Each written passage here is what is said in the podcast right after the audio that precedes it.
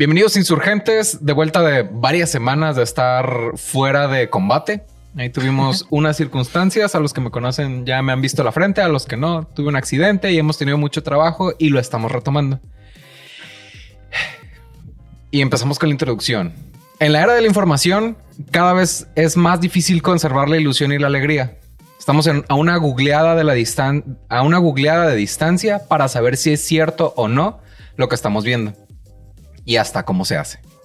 En la era de la información, en donde más verdades tenemos a la mano, también es el momento en, el tiempo en donde personalmente creo que necesitamos conservar más la capacidad de asombro y la magia en nuestra mente y en nuestros corazones.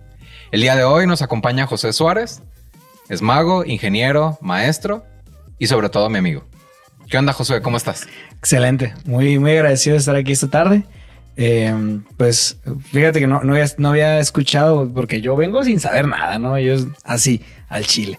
Este, entonces la, la presentación coincide mucho con lo que actualmente se vive y afecta a todos, ¿sabes? O sea, tanto los muy morritos como los no tan morritos.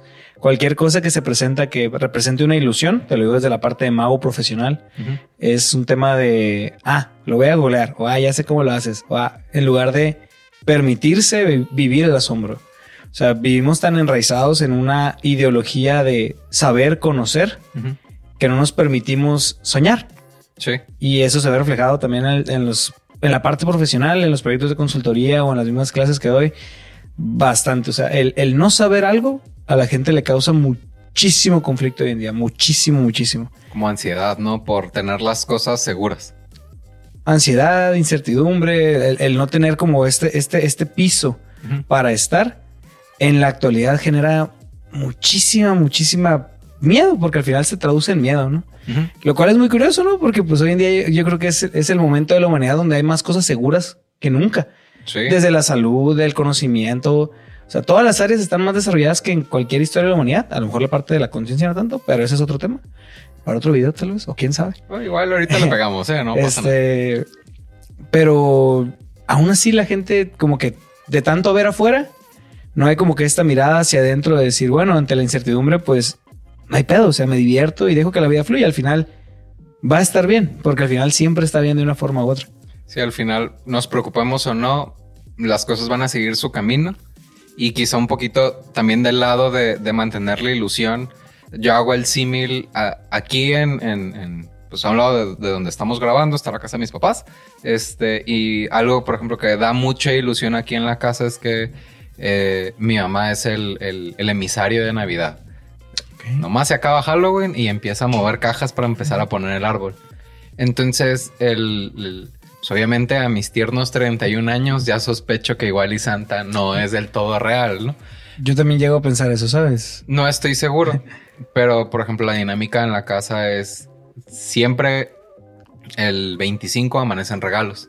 Siempre existe Santa Claus, pues sí es parte de esa ilusión de, de, no es un tema de edad, sino es un tema de mantener la ilusión viva.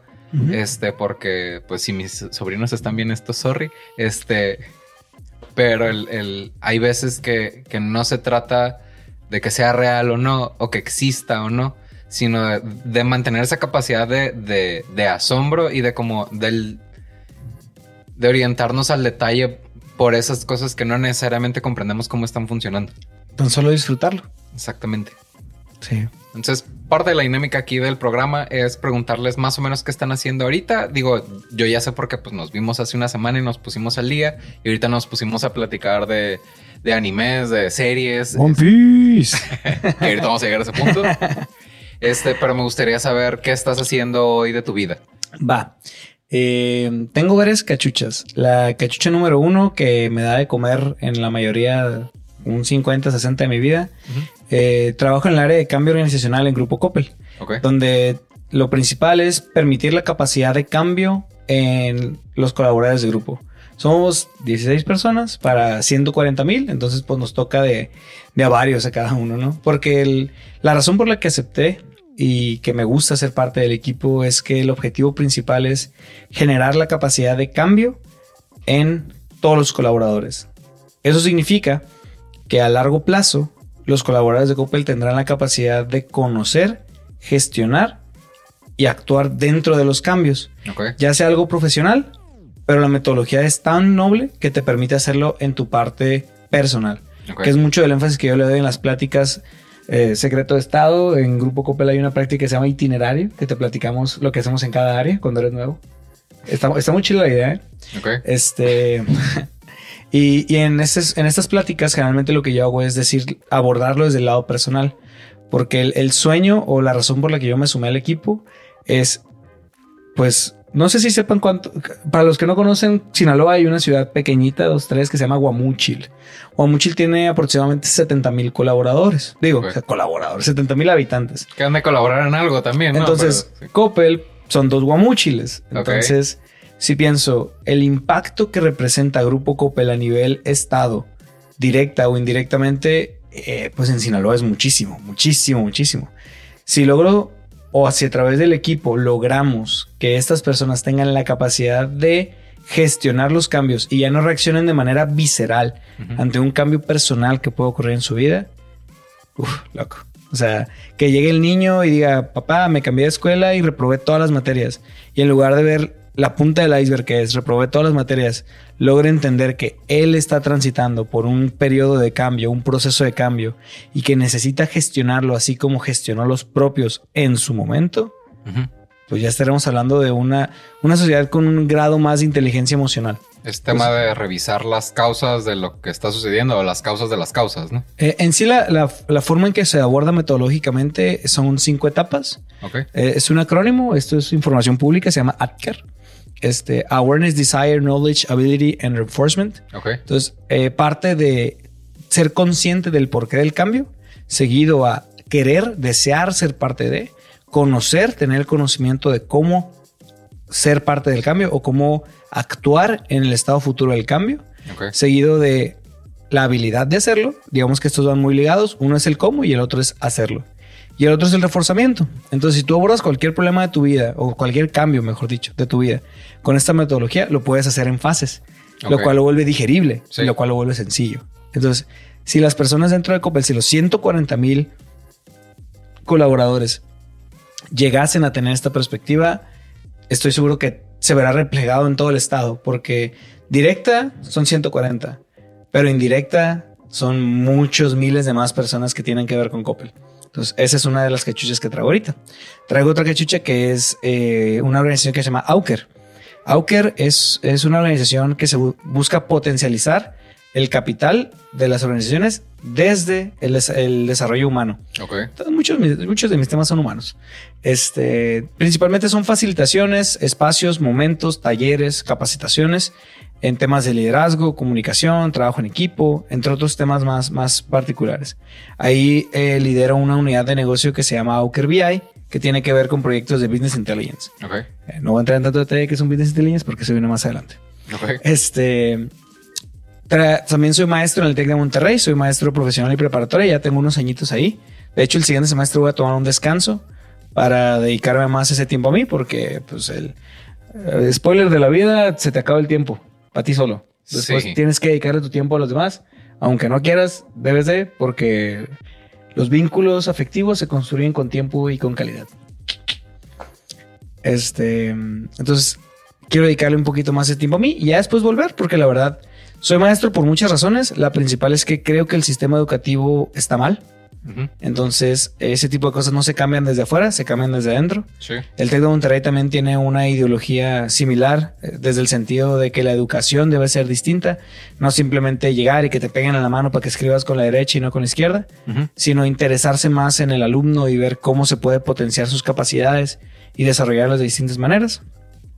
Em, soy consultor en proyectos de data y en proyectos este, de mejora en consultoría esta parte ya no la he impulsado tanto, la hago más como por recomendación o boutique, como le llaman. Ok. Este, generalmente es más como me abordan de que, oye, pues me dijeron, un camarada me recomendó y ya se ve como que el caso específico.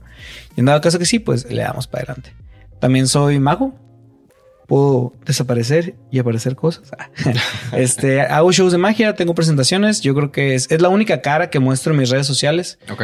Eh, porque pues es de las más atractivas, ¿no? También el ser maestro y subir historia siendo maestro, pues está chilo, pero no está tan chilo. Igual en Coppel, igual, o sea, Mago es como que la más atractiva y la más entretenida, tanto para la audiencia como para mí. Ok.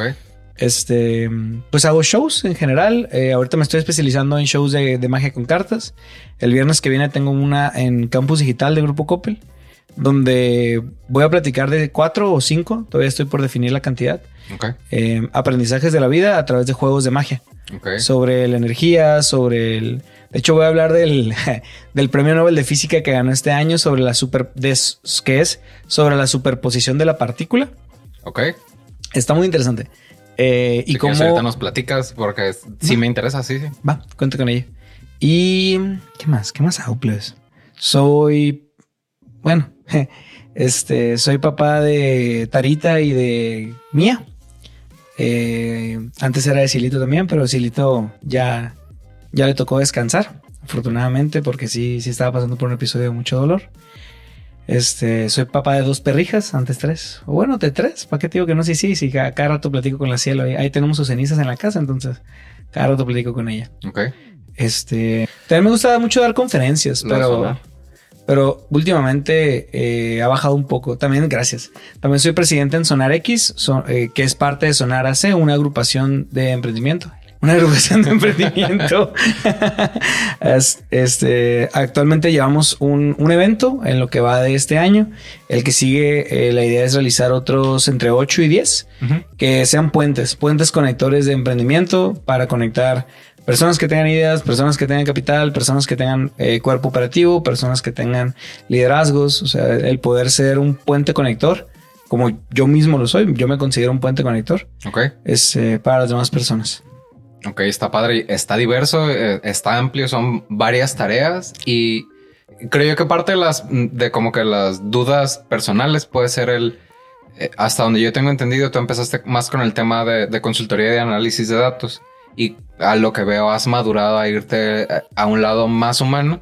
Este, el quizá la pregunta sería el, el- el cómo es la transición de, de me imagino que empiezan, y me imagino porque nunca lo hemos platicado, pero me imagino que puede empezar en el lado de, de el lado capitalista, de los datos, los negocios, el dinero, y me imagino que va a darse cuenta que lo importante es el, es el tema personal. Me gustaría saber un poquito más de eso. Mm, en los proyectos que, fíjate que yo inicié eh, proyectos de consultoría Ajá. eh, pensando en gestionar procesos. Ok. O sea, yo, yo al principio soñaba con poder tener un dashboard que te diga a ti cómo está tu operación, dónde están las piezas, dónde están las cosas, dónde están los procesos, eh, dónde está atorado. Ok.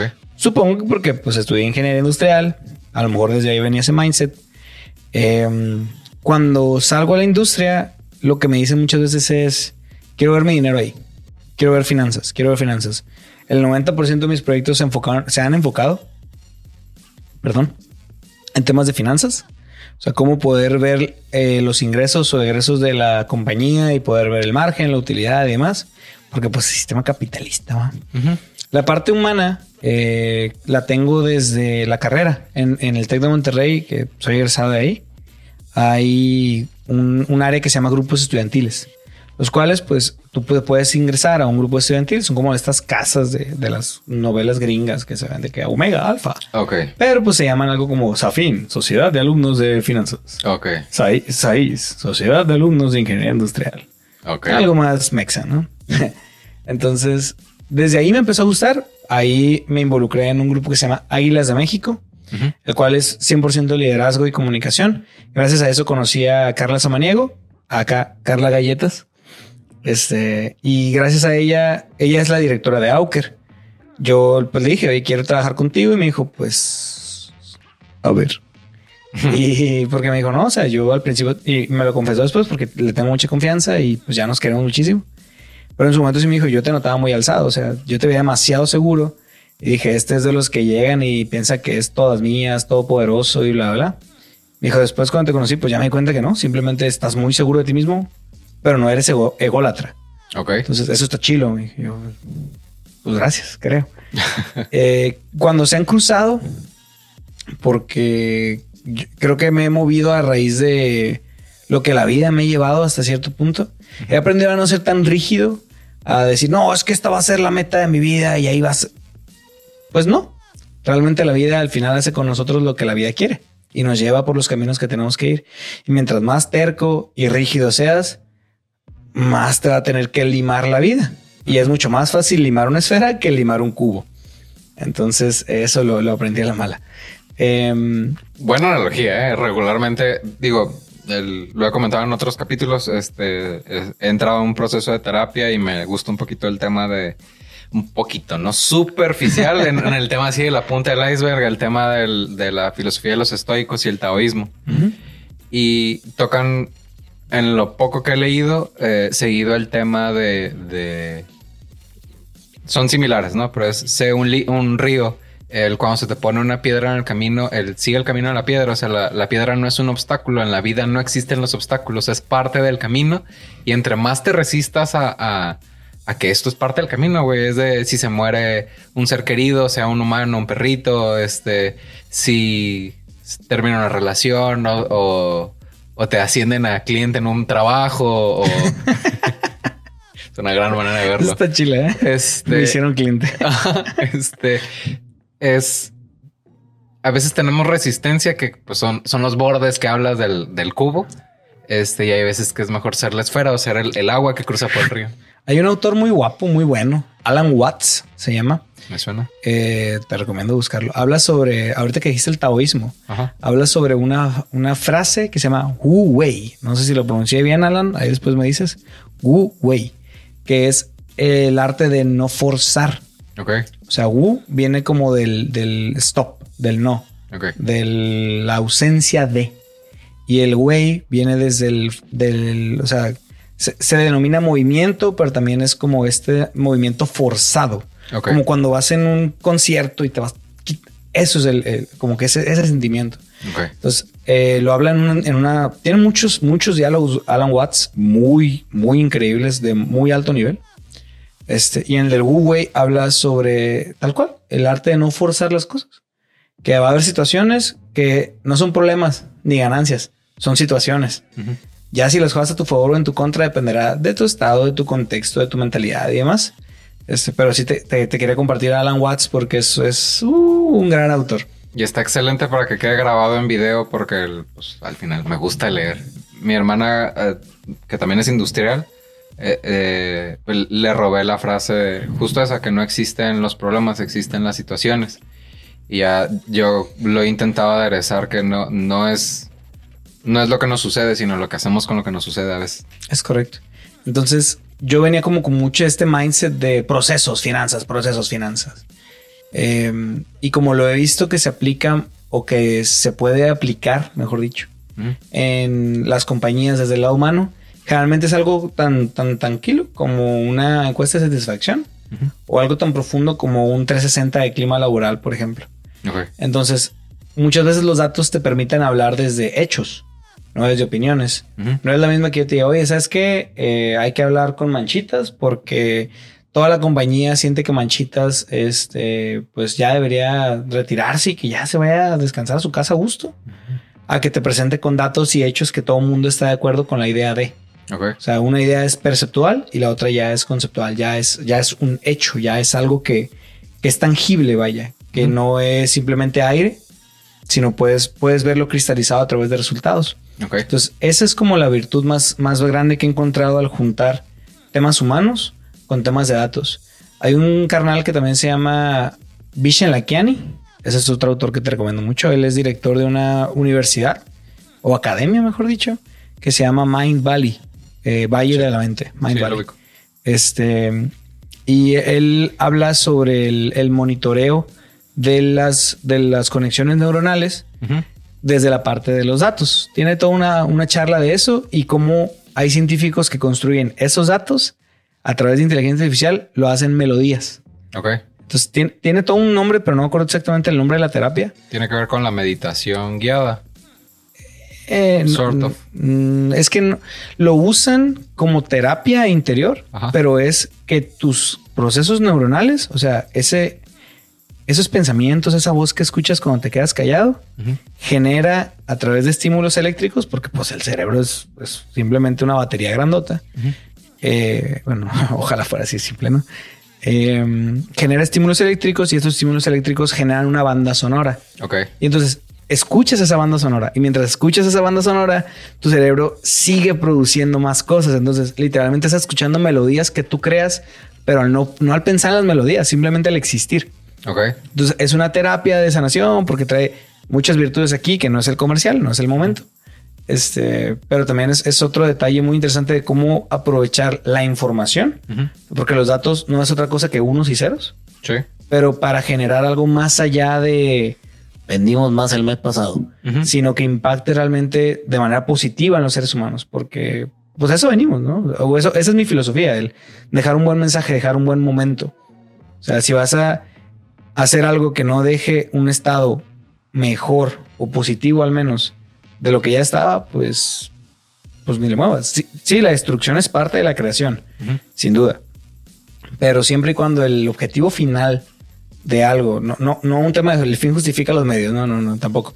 Este, sino tener como esta mentalidad de vamos creando algo para que el ser humano viva mejor, se sienta mejor, disfrute más. Ok. Es humanizar la información, por lo que alcanzo Sí. a entender. Porque regularmente, digo, igual los que me conocen ya saben que agencia de mercadotecnia y por internet y los indicadores y los OKRs y todo eso que ya hemos platicado en otras ocasiones. Sí. Este, pero sí coincido en donde el, el, el análisis de datos se vuelve frío en muchos casos y muchos eh, clientes, colaboradores, etc., etc., eh, reducimos la efectividad de la operación en, en pesos o en dólares, dependiendo de, la persona. Pero donde la marrana tuerce el rabo en muchas partes es en la operación, pues en el, en el, eh, ¿por qué no estamos vendiendo y qué de ese que no estamos vendiendo es que a lo mejor el vendedor no se sabe la información y no pregunta porque le da pena, porque no le estás dando confianza para que te pregunte. Creo yo que, que puede ir por allá aparte del análisis de datos en función del... Del el- capital humano. Ajá, el, el- a mí me tocó dar clases en la UAS. Este. Ahorita no viene al caso porque renuncié, ahorita platico. Este, pero creo yo que parte de las mejores prácticas de lo que están haciendo es evaluar a los maestros. Sin duda. Porque entras en esas, este, eh, eh, en esas agrupaciones de datos en donde ves Juan Pérez es muy buen maestro, pero Juan Sánchez es un pendejo. O sea, el, sin entrar mucho en polémica ahorita, el, ha- han habido situaciones en donde que si el tendedero por el acoso sexual o, o los maestros que piden o no piden dinero para, para pasarte de grado y todo ese tipo de circunstancias que son áreas grises o negras por las cuales quizá no me van a volver a contratar por estar hablando de esto en un video. Pero hablando de, de dejar algo positivo es darle visibilidad a, todas estas circunstancias que no se deberían de estar dando. Y hay veces que, como dices tú, con algo tan sencillo como una encuesta y la confianza que le des a los morros para, llámale denunciar o declarar una situación que no, que no es adecuada, pues ya vas pudiendo tomar decisiones en la escuela o en la empresa o en la sociedad en general para poder hacer algo, algo positivo. Está chido, nunca lo había visto así. Está, está bueno el approach. Este. ¿Qué ha sido lo que más te gusta de esta, de esta aproximación de los datos? Porque entiendo que es dejar algo positivo, pero creo yo que a mí me ha pasado, ¿no? Que estás en un proyecto y, y dices, ah, está bien chingón esto que hice, que me pasó, que viví. ¿Ha habido algo así en particular? De manera personal, o sea, yo desde Josué, Josué, Josué, lo que más me ha gustado es poder expresar mi lado artístico al hacer dashboards. Ok. Eh, no es por echarme flores, pero la neta me quedan bien perros, ¿no? Eh, eh, he te- he tenido una evolución muy interesante. O sea, veo el primero que hice y digo, puta madre, qué asco. Me doy vergüenza. Y, y creo que es parte del desarrollo. O sea, si realmente no ves el trabajo, o sea, si, si no llegas a ver el trabajo de hace dos años, o sea, mejor dicho, si llegas a ver el trabajo de hace dos años sin mejoras, la estás cagando. sí. La estás cagando. O sea, y porque por más perfecto que esté, si en esos dos años no tuviste experiencia, mejoras o alguna nueva perspectiva, la estás cagando. Para mí, el la constante evolución de la persona es, es un basis, o sea, es güey, constantemente estamos evolucionando y si no, te estás yendo para atrás. O sea, no, hay, no hay dos, o sea, es, es o uno o cero. Este, entonces, una, algo que a mí me gusta mucho de los dashboards es, o de la visualización de datos es generarlas, o sea, el crearlas, usar los elementos de diseño, colocarlos, posicionarlos, generar lógicas que sean responsivas, que te hablen solos. O sea, que tú al verlo digas, y Juan Sánchez es un pendejo para clases, güey. Ok, ok. Que solito, o sea, que no tengas que picar y... Y después de 18 clics, ¡ey, pinche Juan, güey! Sí, que esté claro a la vista de, de una pantalla. Directo. Porque hay una onda llamada proceso cognitivo. Ajá. Entonces, en los procesos cognitivos, eh, si tú ves, por ejemplo, el, una, una pantalla de Android, pues es muy editable. O sea, a mí me tocó, yo, yo he sido usuario de iPhone desde un tiempo atrás. Sí. me compré el S8 en algún punto cuando salió el iPhone X que costaba 24 mil pesos y dije, what the fuck, bro. Entonces me compré un S8 de 16 mil pesos, tampoco barato, pero pues sí, pero son 8, o sea, 50% más. Este, y me di cuenta que te permite customizarlo a placer brutal. Entonces llegó un momento que mi teléfono era todo menos teléfono, ¿no? Tenía una imagen que cambiaba y el teclado y esto y lo otro. Entonces la carga cognitiva al verlo era demasiada. Entonces yo este, este, término lo aprendí en un libro de una señora que su statement es quiero eliminar el PowerPoint de las organizaciones. Ok. Lo cual me parece muy ambicioso porque PowerPoint, Excel y Word sostienen a todo el mundo así. Sí. Todo el mundo, hermano. Todo el mundo.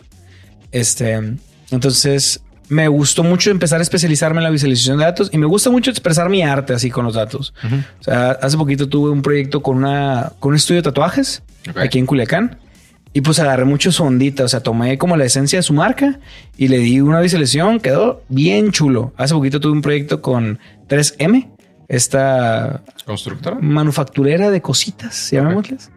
Ah, eso es un monstruo. ¿eh? Y pues agarré el color rojo, la temática y demás. y quedó una cosa chula, guapa, machín. Hace mucho hice uno para este Emaús, se llama, es una empresa eh, funeraria local. Que también, o sea, lo ves y dices, mmm, tasty. Entonces me gusta mucho, güey, expresar como mi capacidad creativa. Ok. Pero de eso es desde Josué, Josué, Josué.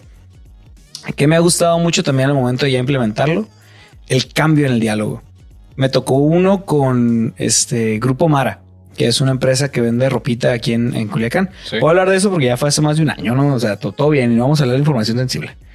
Este, y Grupo Mara, pues al principio los diálogos eran yo creo, yo creo que, yo pienso que, yo siento que, lo cual no está mal. O sea, al final somos seres emotivos y las decisiones también vienen a raíz de una parte emocional que está, es completamente válido. Es igual de válido que la, que la lógica. Sí. No obstante, implementamos unos cuantos dashboards, este, empezamos a avanzar en ese sentido y los diálogos cambiaron. Basado en lo que nos dice este gráfico, basado en las ventas del mes pasado, basado en, o sea, ya no era una creencia, ya no era un, pensamiento, era un dato, era un hecho fundamentado a raíz de algo. Entonces, ese es darle esa herramienta a los directores para que el diálogo suba a otro nivelcito. Es algo que también me ha encantado muchísimo. Me, pasó también con Verde Bacobá, una empresa de que vende productos de clorofila local. Sí. Donde, bueno, ese ha sido, Lobby Lobby, si ves esto, me encanta el proyecto que llevamos. Ha sido toda una evolución desde, oye, José, llevamos estos Exceles. Perdón, así, perdón, y yo, perdón, ¿por qué?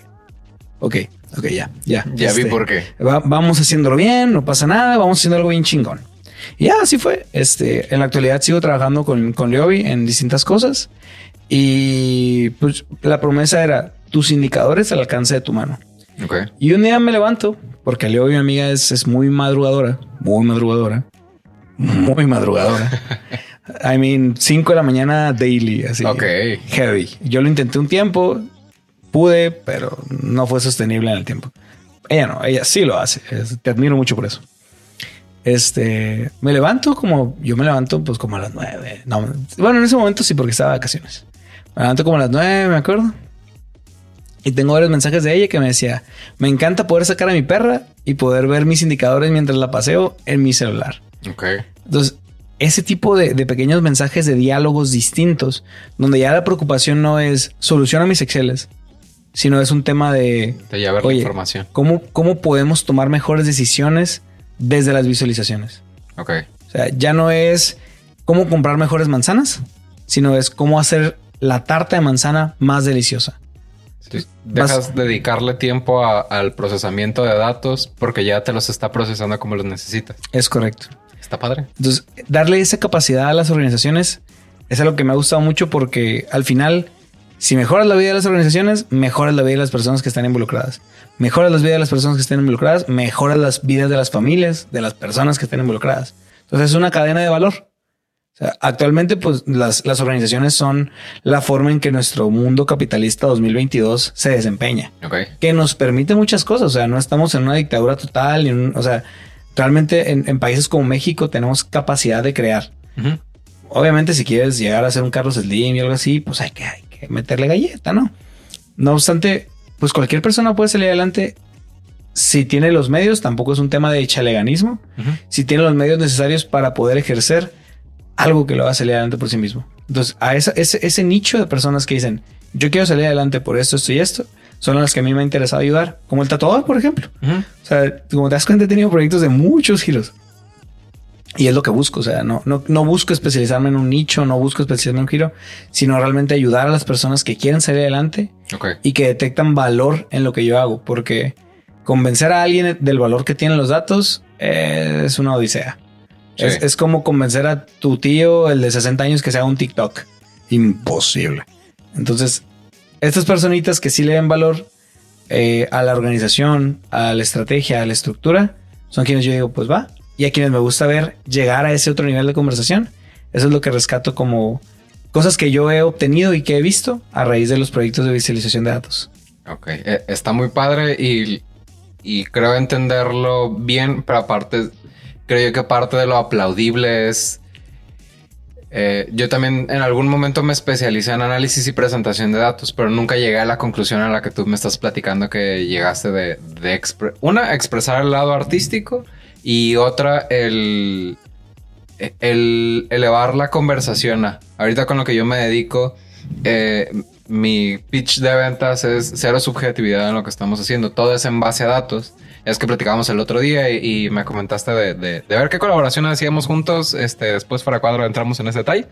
Este, y coincido en que el, dejar la subjetividad fuera nos ayuda a, pues, a, tomar decisiones. Pues a, dejas el yo creo y te enfocas en el está pasando esto y ya puedes tomar decisiones. Es correcto. El, el, brinco que a mí me ha faltado dar y, que se me hace muy padre es el... Eh, no diría que qué indicadores son los claves, pero el cómo volver más cómoda la lectura para las personas y eh, el tema de que es en tiempo real, al, alcance de la mano, este, pues se vuelve medular para, para poder tomar decisiones y para poder si hay que, en mi caso, de frenar una publicidad, meterle más dinero, hacerle ajustes, al final yo tengo acceso a, las herramientas y las sé, ¿cómo se dice? Navegar.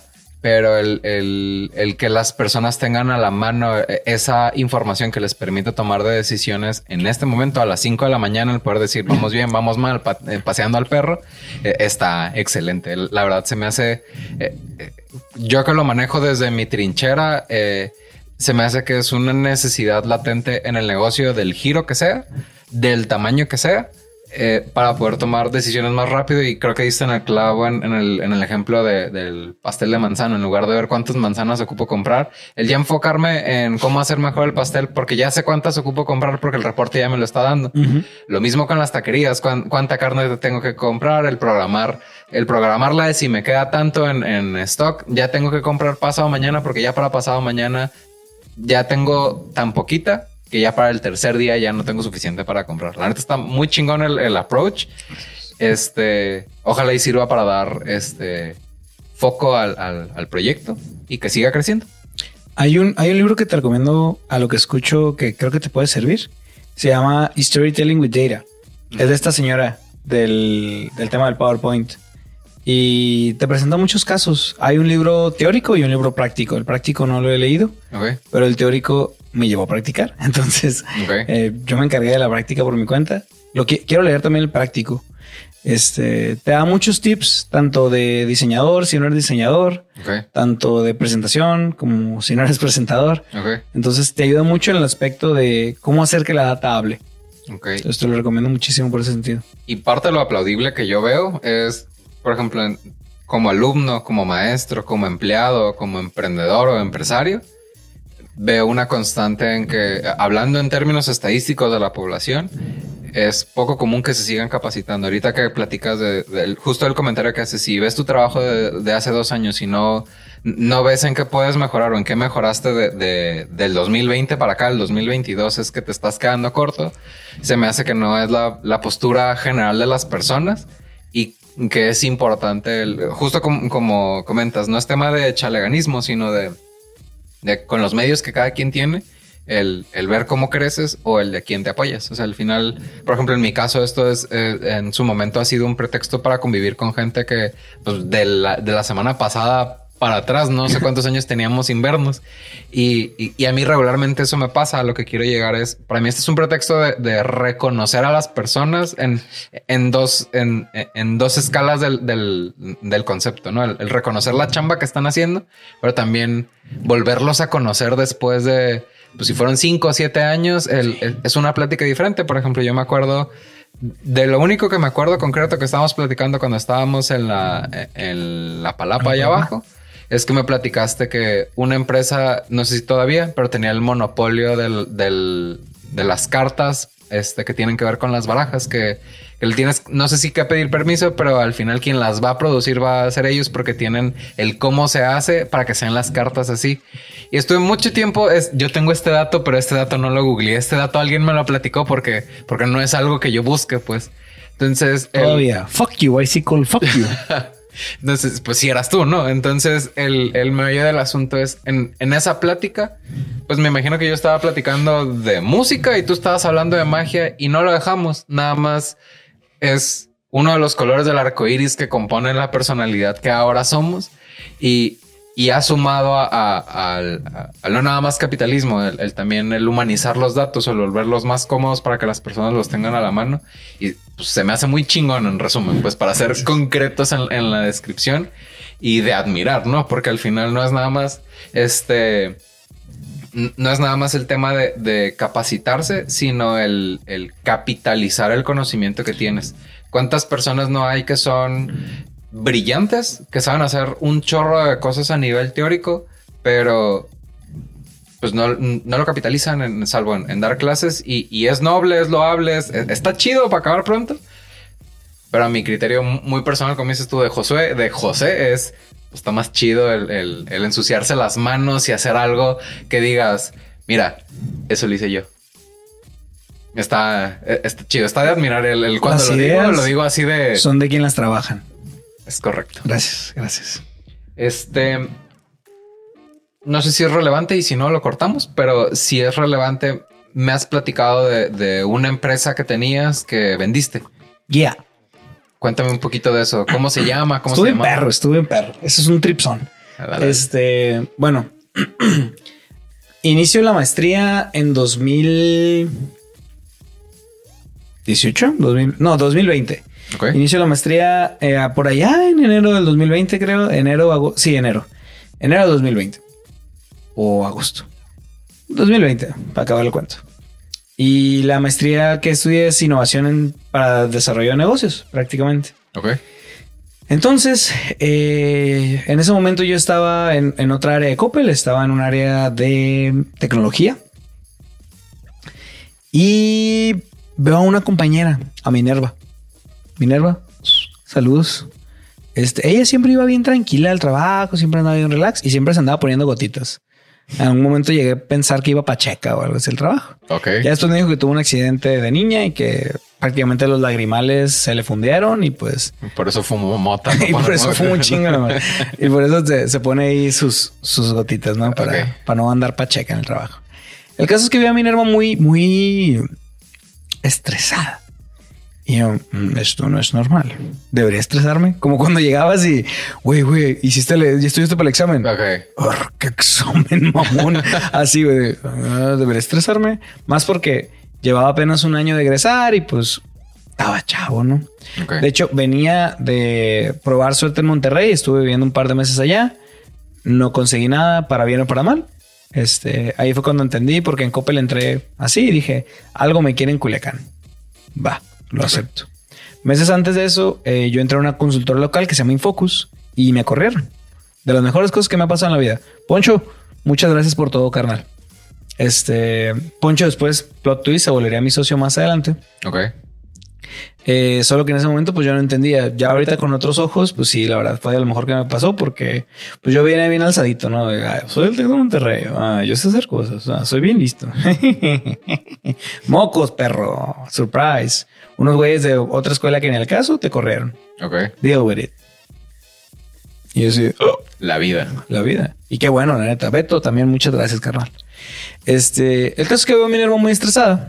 Y yo le digo, ¿qué onda? ¿Qué, qué, qué, cuál es el pedo? Y me dice, no, es que Roberto, el jefe del jefe del jefe del jefe del jefe, quiere un reporte en esta herramienta y no sé qué onda y que no sé qué tanto. Y al caso que le iba a ver. Y no con- lo vi y dijo, esto es Microsoft, pero no sé qué, no sé qué es esto, güey. No es Word, no es Excel, no es PowerPoint, es amarillo. What the fuck, bro? VI. Power BI. Y ya le piqué dos que tres cositas y me dijo, ¿le entiendes? Y "Mm, no, pero pues tú di veo qué le hago, ¿no? El caso es que ahí dije, bueno, las herramientas de visualización de datos están chilas. Dos semanas después llega un, un área en Coppel que antes era como que los hombres de negro, ¿no? Llegan dos güeyes y nos dijeron que yo mato bien cabrón aquí para el Power BI. ¿Qué pedo? Hmm. Y yo, mm, pues tengo dos videos adelante de Power BI que tú, pero te ayudo en lo que pueda, güey. Ok. Y ya construimos unas cosas que actualmente es como Coppel lleva los indicadores estratégicos más importantes de todo, el- todo el grupo, güey. Un tripson. Ok. El caso es que a partir de eso me empecé a meter en el mundo de las herramientas de BI. Hablé con Poncho y le dije, oye Poncho, eh, estoy aprendiendo unas onditas que creo que te pueden gustar. Creo que va con la metodología de trabajo de, de Infocus. Y pues no hard feelings, o sea, entiendo que pues por algo pasan las cosas. Te dejo el dato porque pues a lo mejor te sirve para darle más profesionalismo, para hacerlo más eficiente, automatizar muchas cosas. Ok. El caso es que me dice, ah, ok, lo checo. Y, empecé a aprender sobre Power BI, sobre Power BI, sobre Power BI. Luego Poncho me dice, bueno, pues vamos platicando. Eh, me gustaría que hicieras un proyecto con nosotros. O sea, tú véndeme un proyecto a mi desarrollo. Y yo como, ¿pero cómo? Pues sí, o sea, cotízame un proyecto, güey, y te lo compro. Y yo, mm, ¿cómo hago eso, güey? Digo, pues ponle precio, güey, y haz un proyecto de, perdón, visualización de datos. Y pues va, lo intento, lo intento. Y así fue. Eh, Poncho confió en mí, creyó en mí. Este, se viene la pandemia. En, no, mentiras, entonces inicié la, sí, inicié la maestría en dos- en 2020. Ok. Se, se viene la pandemia en 2020 y pues trabajé desde, desde casa, se empezó a complicar la conexión, empecé a, se retrasó el proyecto y demás. El caso es que, eh, pues dije, no, pues valió madre. Jiji, jajaja. Este cambio de herramienta, cambié a Data Studio, actualmente Looker Studio de Google. Este, y yo lo veía como desventaja al principio, ya después fue de las mejores decisiones que pude haber tomado a largo plazo. El caso es que ese proyecto me dio la confianza de seguir vendiendo proyectos. Vendí un proyecto a una financiera de Guadalajara. Este, después vendí un proyecto a. No me acuerdo de tantos proyectitos. Este, empecé a vender proyectos y empecé a quererlo profesionalizar. Ok. Eh, le puse nombre, le llamé Banana por este, unos primos que una vez tuvimos un sueño de poner una compañía juntos que se llamase Banana y porque es mi fruta favorita. Ok. La visualización era azul, era un plátano azul, bajo la idea de que fuese algo que son dos elementos que separados los entiendes y que juntos jamás lo has visto, no obstante te da una sensación familiar. Entonces esa primicia era brindarte algo que nunca habías visto, pero como son tus datos, como es tu información, de una forma u otra vas a saber qué es, vas a saberlo entender, Ok. vas a poder procesarlo. Como un plátano azul. Ok. Ver eso es raro, pero lo procesas porque pues sabes que es el azul y sabes que es el plátano. ¿Se te ocurrió a ti el nombre? Digo, no el nombre, sino como todo el... Sí. el- perro. toda la cristalización. Entonces eh, empiezo con banana, eh, empiezo a vender proyectos, empieza a salir chilo. En junio, no, febrero, marzo, marzo más o menos del 2021, empiezo con diálogos con Poncho, que me dice, oye, pues a mí me gustaría que te asociaras con nosotros, te doy una unidad de negocio y pues date como magnate. Yo, nice, nice, nice, suena chilo, chilo. Y así fue. Banana se integra al grupo Infocus, se vuelve más profesional, empezamos con la metodología más estructurada, con más formas, empezamos con proyectos como con Grupo Mara y otros más. Este, y me salgo de Coppel para dedicarme 100% a banana. Y en esos momentos eh, yo estaba pasando por una etapa mm, de iluminación, llamémosle así, como de darme cuenta y despertar ciertas cosas. Entonces, un día Poncho platica conmigo. La verdad es que Poncho, carnal, te amo, güey, la neta, güey. Es un gran líder, es una gran persona, es, un mentor de vida para mí en muchos sentidos. Eh, Poncho Mendoza, para ponerle apellido. Es, un tipazo ese vato, Hace muchas, hace muchas cosas también. Eh, platico con él y me dice, oye, este, te veo desenfocado. What happened, man? ¿Qué está pasando? ¿Qué onda? Y ya le platico y le digo al chile, oye, pues es que eh, pues estoy pasando por unos procesos de mi vida donde pues como que me estoy dando cuenta de cosas, de las personas, del mundo, de la sociedad, de, del, ser humano y demás. Empiezo como que a, ser consciente de, lo que ocurre en, el mundo, o en, o en mí al menos, en mi mundo. Este, y bien bonito me dice, mm, yo ya pasé por algo así hace unos años. Creo que es el camino que vas a recorrer. Mm, te compro banana para que te dediques a eso. Y yo así, se me cayó el Windows de cómo. Sí, güey, te doy tanto para que te dediques a eso, güey. Y fue un... Espérame. este, espérame, espérame. Y ya lo pensé unos días y le dije, va. Suena muy loco. Es una oferta muy loca. Y me encantan las cosas locas. Entonces, va, sin pedos, Simón. Actualmente Banana vive en Grupo Infocus. Este, obviamente, pues el delay entre el expertise que yo traía y la persona que toma mi lugar, pues se hace notar. Yo les dije, carnal, lo que necesiten de mí, de mí, tanto teórico como práctico, lo que sea, Toda la información se las puedo pasar. Capacito a la persona con todo gusto y así fue. Les enseñó a Data Studio, cómo hacer las conexiones, algunas lógicas internas en las bases de datos que usábamos, dependiendo de qué tipo de base de datos usaba el cliente y demás. Pero así fue como la vendí. Este, tuve un break del sistema capitalista, de este modus operandi de voy, trabajo, gasto, pago, ta, ta, ta, ta, ta, ta, ta, ta. A raíz de eso, eh, encontré muchas respuestas y el triple de preguntas es, eh, a raíz de esos ejercicios de introspección y, meditaciones. Em, y yo creo que lo, una de las lecciones más grandes que me dejó eso desde la parte capitalista es eh, nunca te quedes sin participación en la mesa. Entonces, eh, nunca la vendas toda. Nunca la vendas toda. Quédate con algo, no sé, la puntita, lo que sea, pero quédate con algo. Eh, los pelos de perdido. sí, para tener algo, porque de la mano vacía, ah, ya, es algo.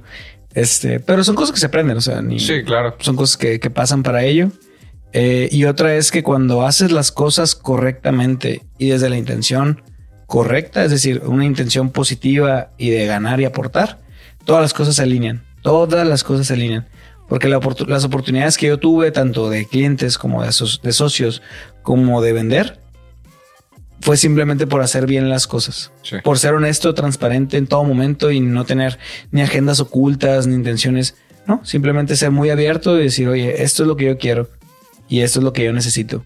Eh, ¿Cumple con lo que tú quieres y necesitas? Sí, pues vamos, ¿no? Ah, pues está bien, como tan compas como siempre, o sea, no pasa nada. Porque de eso me he dado cuenta también en, en distintos ejercicios que cuando las personas tienen intenciones ocultas, luego, luego se les cae el puente a largo plazo es insostenible. Los primeros meses, pues sí, podrán sostenerlo y a lo mejor mentir o tener cosas ocultas, pero a largo plazo es insostenible. Y, no es porque la persona no pueda, porque mentirosos exquisitos hay en el mundo. No, el tema es que se digo, perdón que te interrumpa, ¿no? Dale, dale, dale. Llamémosle como que he pasado o podría estar pasando por una situación similar. Y no es el cliché de cuando mienten siempre te enteras pero como que algo cambia cuando alguien no está siendo 100% honesto. Se siente. Ajá. Se percibe. Y, si, y si llega el momento en el que ni siquiera se siente, eh, es real lo que dices de que deja de ser sostenible. O sea, deja ya no te estás navegando por, por, por ejemplo, como en tu caso, por hacer las cosas bien, sino por sacar ventaja. Y cuando uno busca sacar ventaja, regularmente no, no suceden las cosas como deben de suceder, eh, porque no sé si, si sucede, ¿no? Pero el, como que hasta de manera inconsciente tratas como pendejo al que le ganaste.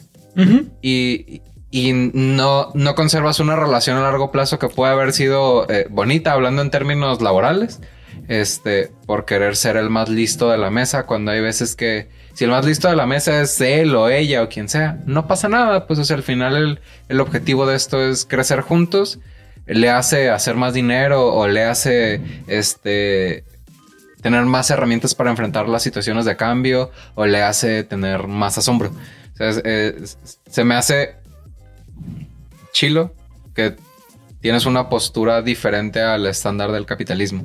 Y es refrescante el, enfrentar, no enfrentarte, el tener a alguien enfrente que, eh, que no es el, el, que quiere ser el tiburón, sino quiere ser la esfera eh, eh, a la hora que está siendo pulida. Pues entonces es, es una postura bastante interesante y refrescante para, pues, para la hora de estar conviviendo, ¿no? Al final me da mucho gusto el tener estas pláticas pues porque te da.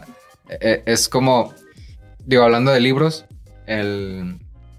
Mm, seguramente ya lo leíste o, al menos has escuchado del el de creatividad de SEA de Ed Catmull de Pixar. Buenísimo. Este.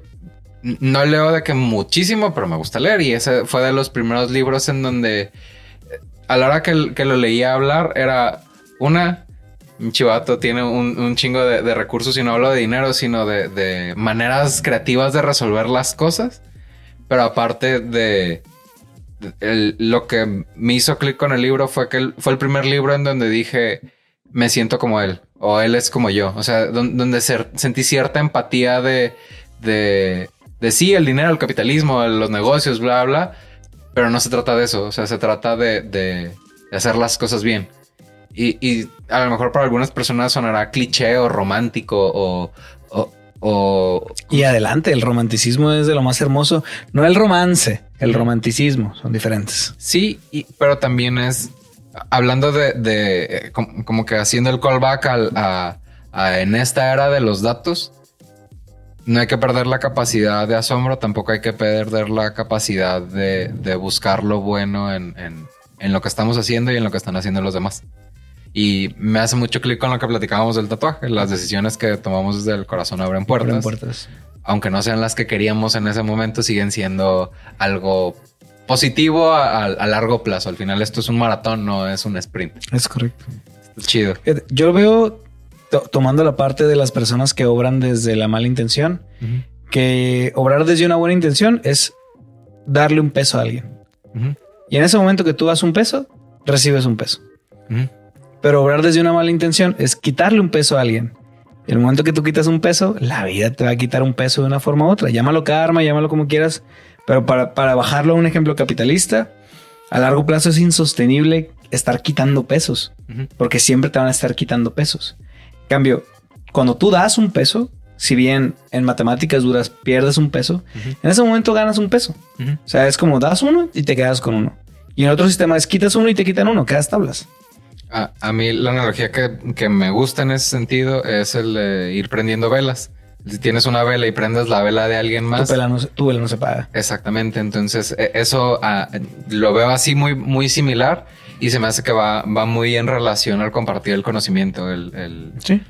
Es la antorcha de la humanidad. Exactamente. Se me hace padre porque el, eh, volvemos, el, el desarrollarte no necesariamente este es sencillo para todos, sino nada, el, único factor en una buena educación no es nada más el conocimiento, pero el compartir conocimiento prende esa llama de, poderle dar más herramientas a las personas para poder hacer algo mejor. Está, está muy chingón, está, está padre el trip que traes, me gusta. Y, hablando de, de, prender velas y hacer trucos, este, te late si entramos un poquito al tema de la magia. Vamos. Este,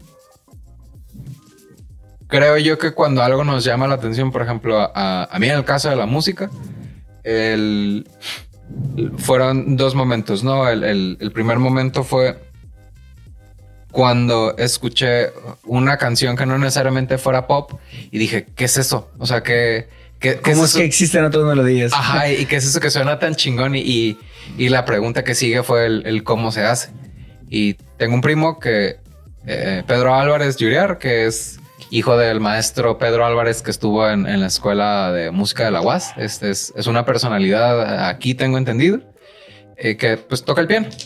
Y en, en mis juventudes, en, o sea, en mis juventudes, a mis cuatro o cinco años fue el mira, así se toca, no sé, Imagine de los Beatles o, o, alguna canción más sencilla, no tan complejo como eso que me llamó la atención, pero fueron esos dos momentos de, de wow, esto existe y así se hace. O sea, fue de. Y aparte fue el. Pues no me salí Imagine, pues, pero es el. lo veo alcanzable, pues. Es, no, no, está tan complicado. No es la muralla de habiéndote una sonata de un Beethoven o algo así. No, sino que algo tranqui, pues. Ajá, está ahí. ¿Qué, ¿Cuál fue ese momento, esos momentos? Creo que hubo, ha habido varios, pero el, más, el más significativo fue algo como lo tuyo. Un qué, un cómo y un primo. Ok. este, pues yo me mudé aquí donde, donde estamos grabando, aquí a esta, a esta localidad, como a los 10 años. Okay. Hay un primo, primo hermano más hermano que primo, Alberto. Adal, también te amo, güey. Este, que pues desde los tres años estamos juntos. desde que tenemos uso de razón. Y pues antes, antes, antes, la raza salía a jugar. Ya no. La raza ya no sale a jugar. Sale a sus iPads. Si en la prehistoria jugamos fútbol. Por allá, eh, antes de que el, el, primer número del año sea un 2, por allá todavía la raza salía. Pero no era tan allá, era más acá, era como en el 2006, 8. Yo tenía unos 10, 11 años. Salgo y pues todo el mundo está ahí en una casa club, cotorreando y la madre. Y veo y veo que todo el mundo está así hecho bola en el piso y yo, ¿qué pedo, carnal? ¿Quién se cayó? Y ahí llego y todos, no, es que la le está haciendo trucos de magia, güey. ¿Trucos de magia, güey? Yo, ¿qué es esa madre? A ver, ¿como en la tele o qué pedo? Sí, güey. Y ya hace un truquillo acá en cotorro que me gusta. Normalmente esa historia la cuento haciendo el truco de magia, pero este, después era el momento. Y lo veo y lo hace y fue una sensación de asombro infinita. O sea, yo me sentí inundado de una sensación asombrosa. O sea, tal cual era un wow. O sea, lo que yo no, no, esperaba que fuese posible pasó. O sea, aquello que yo daba por hecho de que no iba a pasar, pasó. Y fue simplemente hermoso. Y después de, que termina el truco, él me dice, ¿quieres que te lo enseñe? Y yo, ¿cómo? Sí, güey, ¿quieres que te enseñe a hacer esto? Y fue un... Mm, yo poder hacer eso que acabas de hacer. Jalo. Jalados. En aquel momento, quién sabe qué, palabra dije, ¿no? Pero él le dice jalo. Este, me enseñó, me gustó, fui con mi mamá este, le hice el truco de magia y fue como que, ah, qué perro. Entonces fue a raíz de mi primo que me inmersí en el mundo de la magia. Ok. Eh, él pues solo aprendió ese truco y ya, pero pues yo me, fui de chompa y muchísimas noches desvelado aprendiendo en YouTube, porque fue donde aprendí principalmente. Ok. Eh, muchísimas horas dedicando pensamientos y ideas y movimientos, práctica, práctica, práctica, porque al igual que todos los artes, práctica. practicar. Práctica, práctica, práctica y práctica, plebes. Esa es. Es la definición de locura, ¿no? Hacer lo mismo varias veces esperando un, resultado diferente. Práctica. Es, esa es práctica. Y ese fue como el, primer momento wow de la magia para mí. Ok. Eh, un segundo fue encontrar a un amigo que se llama René Lavand. Descansa en paz. René Antonio Lavandera es un mago eh, argentino, manco. El vato es manco zurdo, lo cual significa que no tiene el brazo derecho. Entonces, pues yo veo a todo el mundo hacer magia con dos manos y pues está impelado. Pero ver a alguien contarte una historia, hacer magia y movimientos asombrosos con una sola mano, para mí fue de admirar. A mí me gustó mucho el ajedrez antes de encontrar la magia. De hecho, yéndome hacia atrás, yo creo que hubiese sido una figura relevante a lo mejor en, algunos niveles de ajedrez. Llegué a ser campeón estatal. Pero pues mm, la vida es incierta, ¿no? Y esto fue a raíz de, o sea, haz de cuenta que a mí me enseñaron a jugar ajedrez un camarada. A las dos semanas estaba jugando la final contra ese camarada y un chileno porque ellos no se podían ganar la semifinal. Entonces me pusieron a jugar con los dos y los profes todavía dijeron, Pues que el Josué cae con los dos. El que le gane, gana el torneo. Yo como que el que le gane gana el torneo, estúpido. Van a pelar el río los dos, cabrón. y así fue. Saludo Ch- Gil, saludo chileno. No acuerdo cómo se llama el chileno, güey. creo que se llama Santiago o algo así. Que sería un cliché, ¿no? Pero bueno, el caso es que ya le juego a esos morros y les gané. Después eh, consiguieron a un profe para que me enseñara ajedrez. Ok. Fui a un interlocal, gané, etcétera, etcétera. Competí y demás. También el City llegué a competir, pero pues ya me alejé del ajedrez. La verdad, porque no jala morras, plebes. La magia hay dos, tres, pero nunca usan magia para ligar. Es la mejor forma de ligar con magia. Ni el ajedrez. Años después el ajedrez me sirvió para ligar. ¿A poco? sí, no lo esperaba, pero sí. Este, pero ya esa es otra historia. Igual ya ahorita soy papá casada, entonces ya, Ok. ya esas historias de la penumbra podemos dejarlas para otro, otro Sí, episodio. eso no sucedió. El caso es que, pues, yo me perfilé mucho para el ajedrez, se me hizo chilo, pero así, la magia tomó ese lugar de ese algo que me fascina, que me encanta, que me quiero dedicar un buen tiempo de mi vida. Así, ¡tuf! agarró ese lugar. Bien, bien perro. Algo que me gustaba mucho del ajedrez y la razón por la que lo saqué al tema es que el ajedrez, a diferencia de otros deportes, porque es un deporte, y quien diga que no, nos vemos allí en la palapa agarrar- agarrarnos a raquetazos o a ajedrezazos, este, no distingue barreras. Ok. No distingue edades, no distingue géneros, no distingue capacidades motrices, no distingue rangos salariales, no distingue nada. No es como un golf que si no naciste en el ambiente para practicar, pues te la pelaste. Ni modo, can. Por más bueno y por más que quieras, si no tienes los medios para ejecutarlo, caminas, güey. El ajedrez no. El ajedrez es muy noble en ese sentido. Cualquiera puede competir con cualquiera en el ajedrez. Ok. Eso me encantó. Me encantó ese concepto de, pues, inclusión, aprovechando que está muy de moda. Sí. Este, que, que no distingue nada.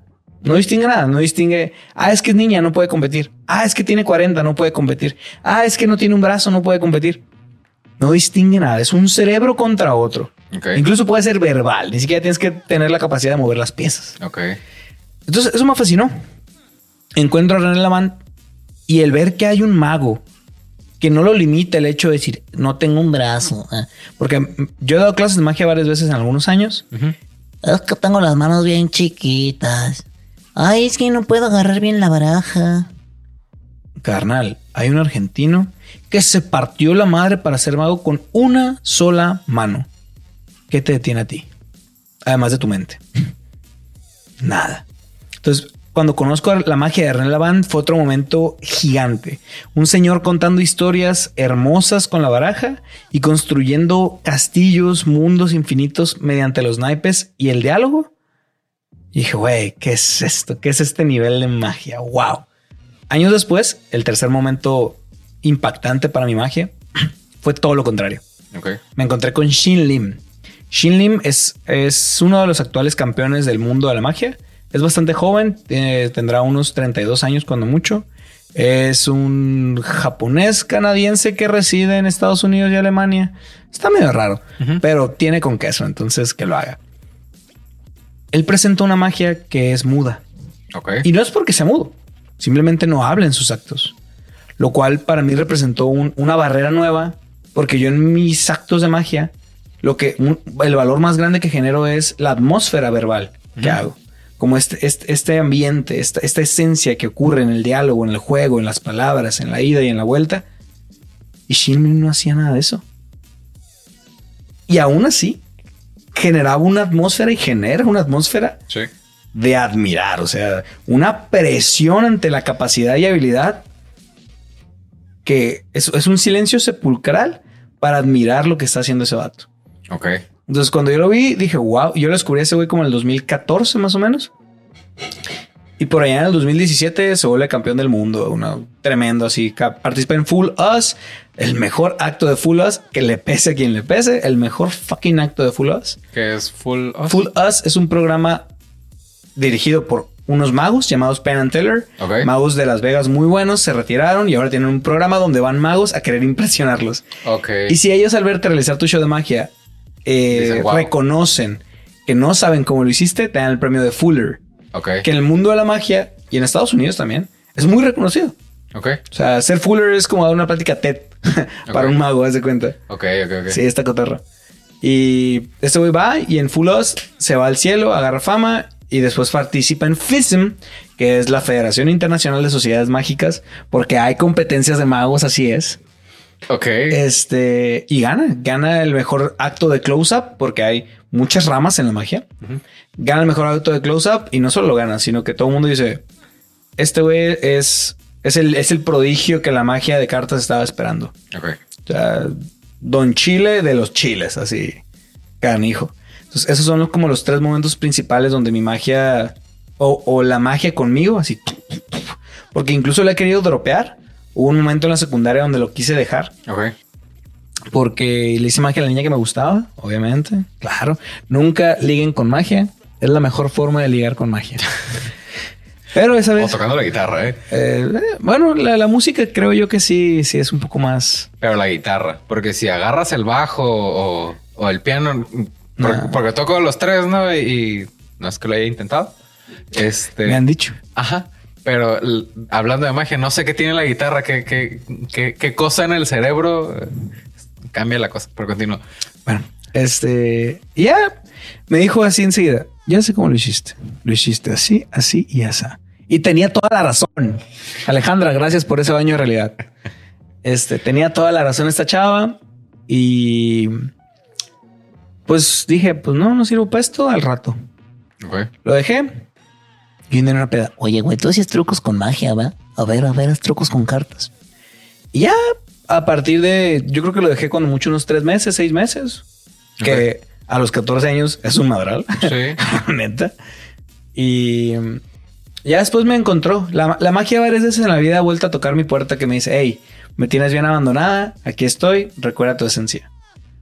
Muchas veces la- la- de una forma u otra la pongo así como que en el pedestal para que agarre polvo y solita se sale y llega a mi puerta y me dice, hey, aquí estoy, acuérdate, acuérdate. Entonces es, para mí es mi esencia en- en muchos sentidos. Y no es solo la magia con cartas, sino como dar esos mensajes positivos. Es un medio que he encontrado la magia y me ha llevado a muchos lugares. O sea, he hecho magia en Monterrey, en Guadalajara, en Ciudad de México, aquí en Mochis. Una vez fui a Mochis en Chile a hacer magia en bar. Pero bueno, este. Esos son como que los momentos más positivos. La vez de, de esta chava me jugó en contra, pero salió para bien porque me dio humildad. O sea, si lo hubiese logrado y ella hubiera salido conmigo y bla, bla, bla, tal vez fuese otra persona. Probablemente. Así de, de- de catalizador fue ese momento. Porque al igual que cuando me corrieron de Infocus, fue humildad. Ok. Agarra el rollo. O sea, sí eres chilo, pero eso no te da derecho de creerte omnipotente, omnipresente, ególatra, sino que, o sea, compártelo. Que por eso tienes capacidades para que las compartas, no para ti. Es un gran mensaje. Yo creo que a mucha gente le hace falta escucharlo eh, y en el sector académico, sobre todo. M- me toca ver gente que, que pendejea a los alumnos por no entender. Y es vato, pero eso es el maestro. O sea,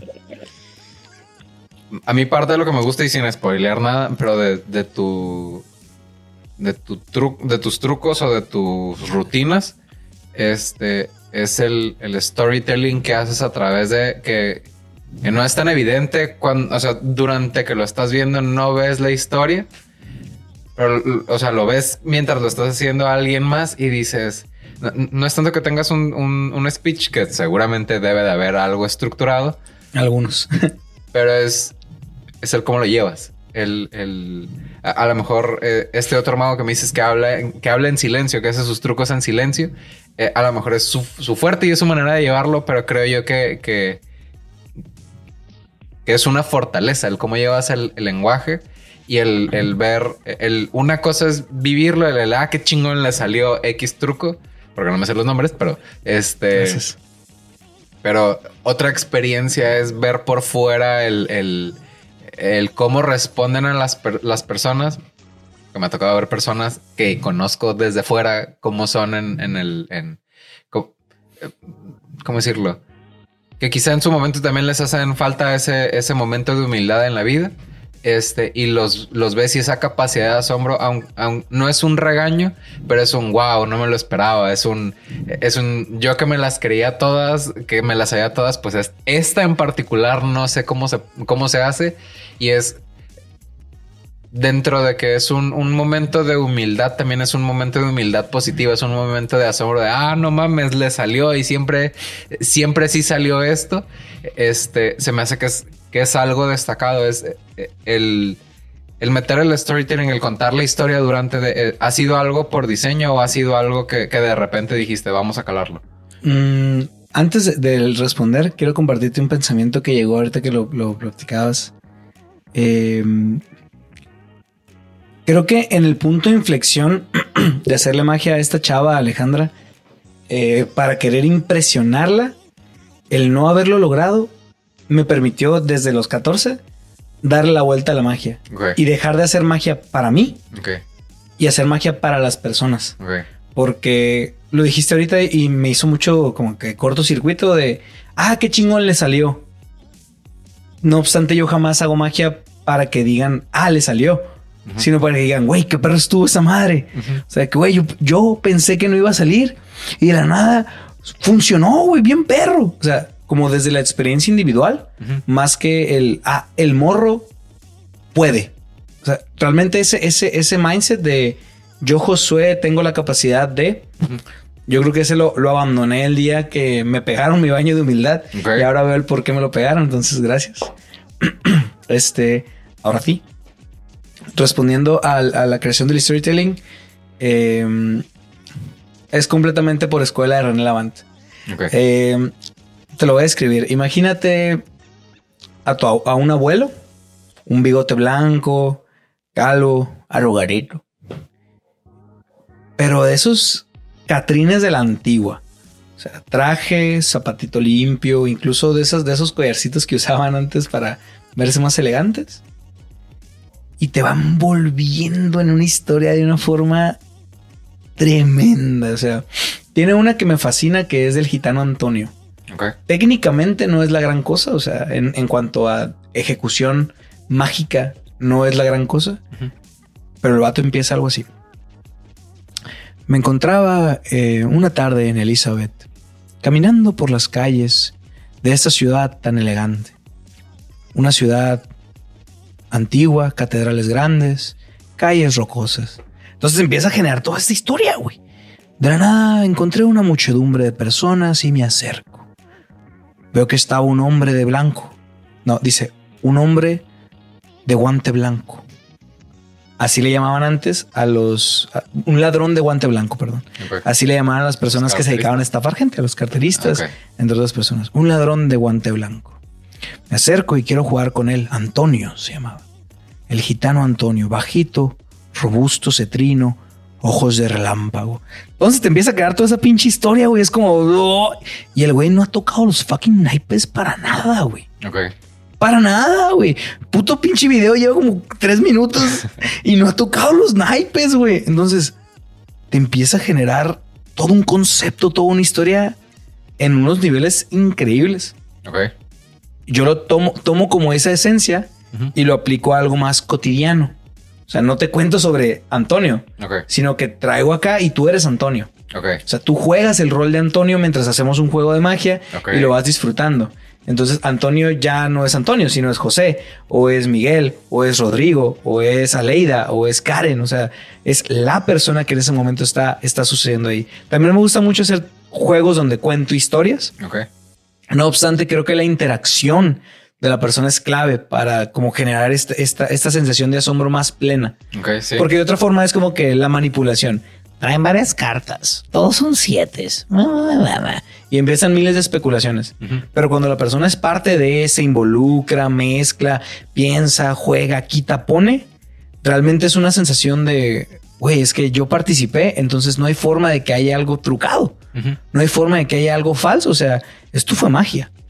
Entonces, digamos que esas son como las dos esencias que, que mezclé. Una por la vivencia que tuve con mi primo de ser parte del juego de magia y otra de crear estas atmósferas, estas historias, pero no en recuerdo, sino en presente de René Lavant. Ok. O sea, a mí me gusta mucho uno donde este, trato de adivinar la carta como con preguntas cerradas, lo llamo yo. Sí. Y si es un 3 de corazones, por ejemplo, te digo, ah, puede ser número puede ser letra. No, pues es número. Y si es número, puede ser par o impar. Es impar. Y si es impar, puede ser 3, 5, 7 o 9. Y empiezas así, ta, ta, ta, ta, ta, a escarbar hasta que al final fallo. Busco fallar. Casi siempre busco fallar esa por distintas razones. Una es, de hecho, hubo un tiempo que platiqué con un mago de Guadalajara, Cripto, que él tiene una ideología completamente distinta a la mía. Ok. Él me decía, eso que tú haces es faltarle el respeto al público. Y yo, ¿por qué? Porque es burlarte de, de ellos al fallar cuando no deberías fallar. Y yo le dije, eh, eh, espérate, espérate. Esa es tu perspectiva y está bien, la respeto. Good. Ujú. Está chila. Desde mi perspectiva, el fallo antes de la gran revelación genera apertura. Ujú, Porque todo el mundo quiere ver fallar al mago. ujú. Todo el mundo quiere ver que no le salga. Entonces, cuando no te sale algo, en ese momento la persona se suelta. Ya no es esta persona tensa de le, le- le va a salir o no le va a salir, Ujú. sino que se suelta y es como que, ah, no le salió. Y en ese momento se relaja. Porque ya en ese momento no tiene que ganarle al mago, no tiene que ser más inteligente que el mago. Simplemente se relaja. Y viene el gran asombro. Ah, ¿qué carta? Por ejemplo, si es un 3 de corazones, a lo mejor mostraré un 3 de picas, que es la carta contraria. Ah, no, pues era 3 de corazones. Ah, perfecto. Y así frente a sus ojos hago un gesto y la carta cambia completamente. Y ahí es donde se genera el asombro, pero después de bajar la guardia. Porque casi siempre estarán, mientras te dicen 3, 4, 5, van a estar con los guantes arriba. Ya que fallas, entre comillas, es cuando bajan los guantes y ahora viene el asombro, que no es un golpe, sino es un abrazo, haz de cuenta. Entonces ya en ese momento es como, ah, wow, yo pensé que habías fallado y que no sé qué. O sea, te lo digo porque lo he hecho del otro modo, sin fallo, y la gente es más como, pero ¿cómo hiciste eso? Pero, a ver, no, otra vez, a mí no me vas a ser tonto. espérate, espérate, o sea, no, no va por ahí. No es un tema de que yo sé más que tú o yo soy más... No, es un tema de venimos a disfrutar un rato. O sea, como diría el, el buen Alejandro, venimos a pasarla bien. O sea, todo tranqui. No vengo a probar nada, no vengo a quitarte nada. Vengo a darte un momento mágico. Y ya. Que eso aquí en Culiacán, las veces que he ido a Casanova con cierto sector este, similar a los árabes, es un tema, es un tema. Gracias a experiencias aprendí a pedir permiso en las mesas antes que llegara así a la brava a hacer magia. Ok. Porque luego te encuentras, prente. Y tú imagina. Sí, sí, yo, de- perdón, yo No, soy no, el pendejo, adiós. Perdón, sí, sí, sí, permiso, permiso, señor del rifle. Permiso. Sí. Ok. Es. mm, me imaginaba que había cierto grado de diseño, pero. eh, es rica la experiencia también verla desde fuera, pues el. el- porque ve- ves el cambio del lenguaje corporal de las personas, pues ves, ajá, ves el, el cómo se sueltan y, y, por ejemplo, en mi caso me tocó que me hicieras el truco a mí primero y después llegó más personas. No recuerdo si era el mismo truco o no, no es relevante, pero creo que no, yo, tam- yo también creo que no. Pero también el, el- ese momento en donde las personas bajan la guardia, está padre que es el momento en donde conectas con ellos. Pues es, es en donde ya se quedan platicando contigo y, y ya se vuelve un amigo, ya no nada más se vuelve a una audiencia, porque no, no lo haces desde, volviendo a, a desde las intenciones, no, no lo haces desde hacer pendeja a la gente, sino lo haces desde, desde el jiji, mira, siempre sí. O sea, el, el- es, es noble. Es Vamos a divertirnos. Exactamente, y se siente en toda la interacción. Y es igual es vuelvo de, de wow, así como Gracias. este es, se me hace que es como el, el show detrás del show y, y no sé, seguramente, como dices tú, ha- hay mucha práctica detrás y veo yo que el, el- como en el, el, el símil en el show business que yo veo es, a lo mejor ves a un cantante que toca la guitarra y que no, no es algo espectacular en el sentido de, de la voz y la guitarra, pero hay todo un algo detrás, a lo mejor la iluminación, lo que te platicé antes de la canción, el que esta canción se le escribía a la mujer que siempre amé y nunca me peló. y La bla, letra bla. de la canción misma. Exactamente. Y siento yo que, y claro que hay un respeto y claro que, que hay cosas que haces que yo no entiendo en tu truco, Gracias. pero es la suma de varias cosas sencillas, entre comillas, lo que hace que sea un, un gran espectáculo, aunque sea con cuatro personas, pues es el, es lo que le estás diciendo, el, el, el fallo a propósito o no a propósito, este, lo inesperado después del fallo. O sea, son, son varios elementos que pues seguramente los has ido trabajando con los años. Sí. Pero es- Pulir machín. y es el, el, sobre todo, y es algo que, que yo he estado trabajando en, en, en, en estos últimos meses, el, el quitarle la solemnidad a algo que viene a ser divertido, pues viene, viene a conectar, pues no, no es impresionar y asombrar, no es lo mismo, pues el, el, el, el wow desde el, desde el asombro es un, un, un, ah, mira qué chingón el, el- y el, y el impresión puede ser hasta asustar, pues entonces se, se me hace que está bien padre esa distinción de lo que estás haciendo. Y si eso no falta al respeto, como dices tú, es, son perspectivas diferentes, pero si te está sirviendo para conectar y para llegar a más personas y para seguir dejando esa huella positiva en, en otras personas, la neta que chingón. De hecho, retomando muchísimo de, de lo- de la parte de la esencia, la intención y el cómo se ejecuta, cuando yo llegué con cripto, mi compa de Guadalajara, eh, yo traía mucho la escuela de no es el qué, es el cómo. Entonces, no es cómo tocas la guitarra, no es eh, la forma en que, bueno, mejor dicho, no es que estás tocando música, es cómo lo estás haciendo. Cuando platico con él, él me dijo, te voy a dar un aprendizaje de años, que me tocó, me tomó años tomar porque él es algo mayor. Ujú. Me dice, no es el cómo, es el por qué. Y cuando lo entiendas, verás la, verás la vida de otra forma. Un propósito. Y yo, ok, ok, ok. Y es, es eso. O sea, no es cómo toco la guitarra, no es cómo canto, no es qué tan bueno soy, sino es el por qué estamos teniendo este momento. ¿Por qué estás escuchando esta melodía? ¿Por qué yo hice esta melodía?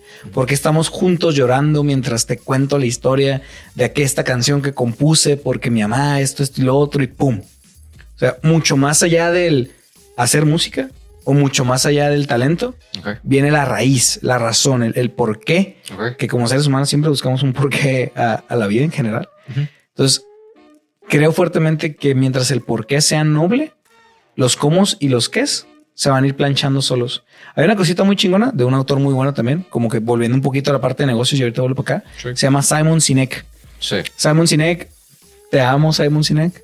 Ese, ese carnal yo lo admiro mucho. Es hasta cierto punto un role model para mí. De hecho, hubo un tiempo que me vi y decía, me parezco a Simon Sinek. What the fuck? y, y hasta alguien me lo llevó a decir que, profe, se parece al de Starboy de Why. Ok. Y yo, ¿a quién? A Simon Sinek. Y yo, gracias, carnal. 100 en caliente. Ya pasaste, güey. Vete, vete, güey. Antes de que me arrepientan. Sí. Él tiene una, una herramienta que se llama Golden Circle. El Golden Circle o Círculo de Oro Sí, es... son tres capas. El qué, el cómo y el por qué. Hay muchas teorías en torno al, al Golden Circle y lo que a mí me ha servido mucho es mientras dos estén claros y uno de estos dos sea el por qué, el otro sale solo. Te lo platico desde Banana, por ejemplo. Mi por qué era eh, brindarle la bueno, eh, eh, bueno, no, no lo voy a decir machacado, ¿no? Porque sí lo tenía así como que statement, valor, el por qué. Pero era brindarle la capacidad a las pymes de tomar de- mejores decisiones a través de los datos. Listo. Porque las pymes piensan que tener un área de datos es carísimo. Y no, no tiene por qué ser carísimo. Ese es el por qué. Que las pymes tuvieran la capacidad de tomar decisiones desde los datos. Punto. El cómo a través de visualiza- visualizaciones. El qué evolucionó. Y luego tenía el qué ya evolucionado y el cómo después evolucionó. Pero el por qué siempre fue el mismo. Entonces, mientras tengas dos de esta ecuación, del cómo, el qué y el por qué, y una de estas dos sea el por qué, la otra va a llegar sola. Como despejar, así como X igual a 2 más 3 o, o Y más 3. Ah, pues mientras tengas una de estas dos, el otro va a llegar. Va a llegar sin problemas. Nice. Te comparto eso del Simon Sinek del Golden Circle. Y está chido y me lo llevo porque en mi vida yo he, descu- he descuidado mucho los porqués. En el, en, me he enfocado más en los para qué. Ok. Que pueden ir muy, muy vinculados, ¿eh? Ajá. Muy, vinculados. Van muy unidos, pero el, el, el tomándolo del lado positivo, lo que me estás diciendo, creo yo que hay, hay casos particulares en donde es relevante volver al porqué. Es que el para qué es una razón. Ujú. El por qué es un motivo. Ajá, Uno es propósito y otro es de dónde viene.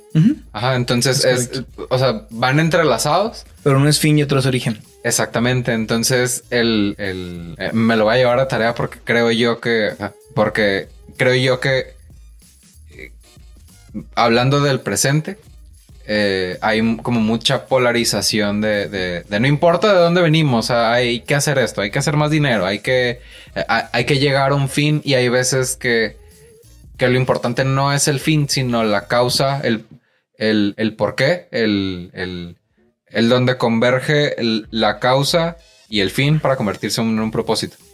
Hay una cosa muy bonita que a lo mejor ya has escuchado por ahí, se llama Ikigai. Sí. El Ikigai es el propósito de vida de alguien que, mezcla cuatro cosas. Algo que el mundo necesita, algo lo que eres bueno, algo que amas y algo por lo que te puedan pagar. Porque sistema capitalista, no te vas a salir. lo siento, si quieres tener una huerta, el SAT te va a ir a buscar allá a tu huerta, ¿no? Es correcto. Entonces, al mezclar estas cuatro, entras en la razón de ser. Entonces, eh, es, muy importante el aprender a resignificar las cosas, porque a veces creo que queremos que, así como la naranja o la media manzana o la media naranja caiga del cielo perfecta, eh, no se nos ha dicho correctamente que las cosas se trabajan. tú vas a conocer a alguien con el potencial de ser tu media naranja, pero no vas a encontrar jamás a nadie que embone perfectamente contigo, ni siquiera tu mamá ni siquiera tu papá, ni siquiera tus hermanos que han estado toda tu vida contigo. O sea, las medias naranjas se trabajan.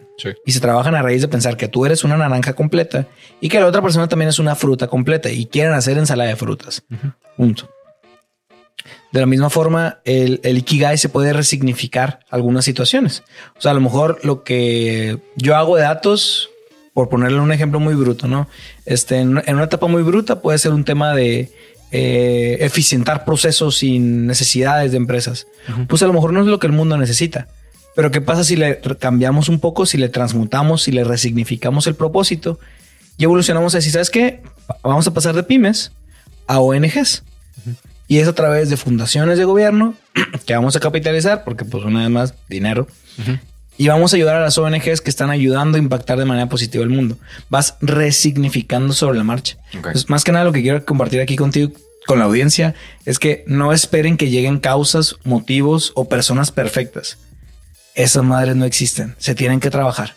Las relaciones, tanto con tus propósitos de vida como con tus personas importantes, se tienen que trabajar. Y más que trabajar, cuidar. Una vez que ya estén, Ah, para mí hay, hay un dicho que me pega en la frente a cada rato como baldazo de agua fría, que es lo importante no es llegar, es mantenerse.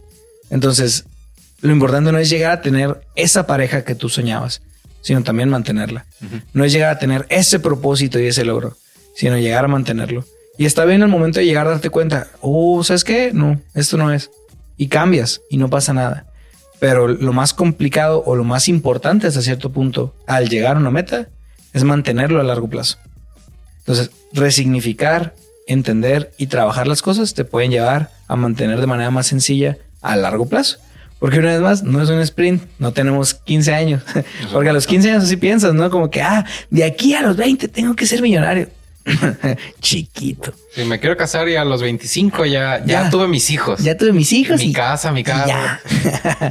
Baboso. el SAT, digo. Baboso. Ahorita que comentas de, resignificar y de trabajar, me viene a, la mente y quizá para ir cerrando, eh, seguramente tú ya has escuchado la cita creo que es de Da Vinci y no sé si es cierta, pero es que la inspiración te debe de agarrar trabajando. el, tema de, mejorar, hay veces que lo encuentras sobre la marcha. Seguramente tú haciendo tus, tus tablas de datos, en la primera no, pero a lo mejor en la segunda, en la tercera, en la cuarta, fuiste viendo, eso lo puedo hacer así mejor, esto lo puedo presentar mejor de esta manera, esto puede salir más rápido de, de esta otra, puede ser más económico, puede ser más rentable para el cliente o con la magia. El, y, complementando el, a, mí me gusta mucho esa, esa frase y la conecto con la resignificación, porque hablando de mi tío Pedro, este, no platico mucho con él, yo creo que tiene años la última vez que platiqué con él, pero un, una idea que he ido como extrapolando a la música, de la música a otras cosas es el tema de la interpretación en, temas de instrumentos, regularmente las canciones traen eh, melodía, armonía y ritmo, ¿no? Entonces, este, la misma canción puede sonar diferente. Un- una canción de, de la banda El Recodo la puedes volver house o la puedes Lo que volver- está pasando con Morate norteño, güey. Es correcto. Eh, Eso es la- eh, un, un gran ejemplo de, de la reinterpretación.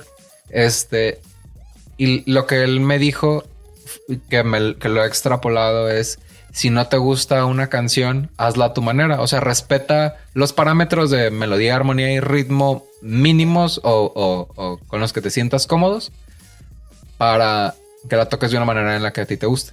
Entonces, a la hora de, de, de ir yo creciendo, pues a mí no me mamaba Excel, pues no me encantaba, pero a la medida que fui trabajando, que lo fui entendiendo, que fui tomando el curso de análisis y presentación de datos, dices, ah, esto está chingón. O sea, hay veces que, que las cosas están chingonas, pero tienes que cruzar cierto umbral para poderlo percibir de la manera chingona. Y con el desarrollo web y con las campañas publicitarias y con la optimización de los sitios web y con los embudos y con, con todo, ha sido un tema de a lo mejor ahorita en este momento no lo estoy disfrutando, pero si hay gente tan chingona y cosas, personas que hacen cosas tan extraordinarias eh, eh, con la música o con la magia o con el análisis y presentación de datos o con las campañas o con la creación de productos o con todo eso, o sea, con, con- todo eso lo que representa eso que los hace chingones es que quizá yo no estoy llegando con la actitud adecuada a la situación que se me está presentando y hay que intentarlo ver con ojos frescos para poderlo resignificar, para que sea, para verlo desde un ángulo en donde es agradable.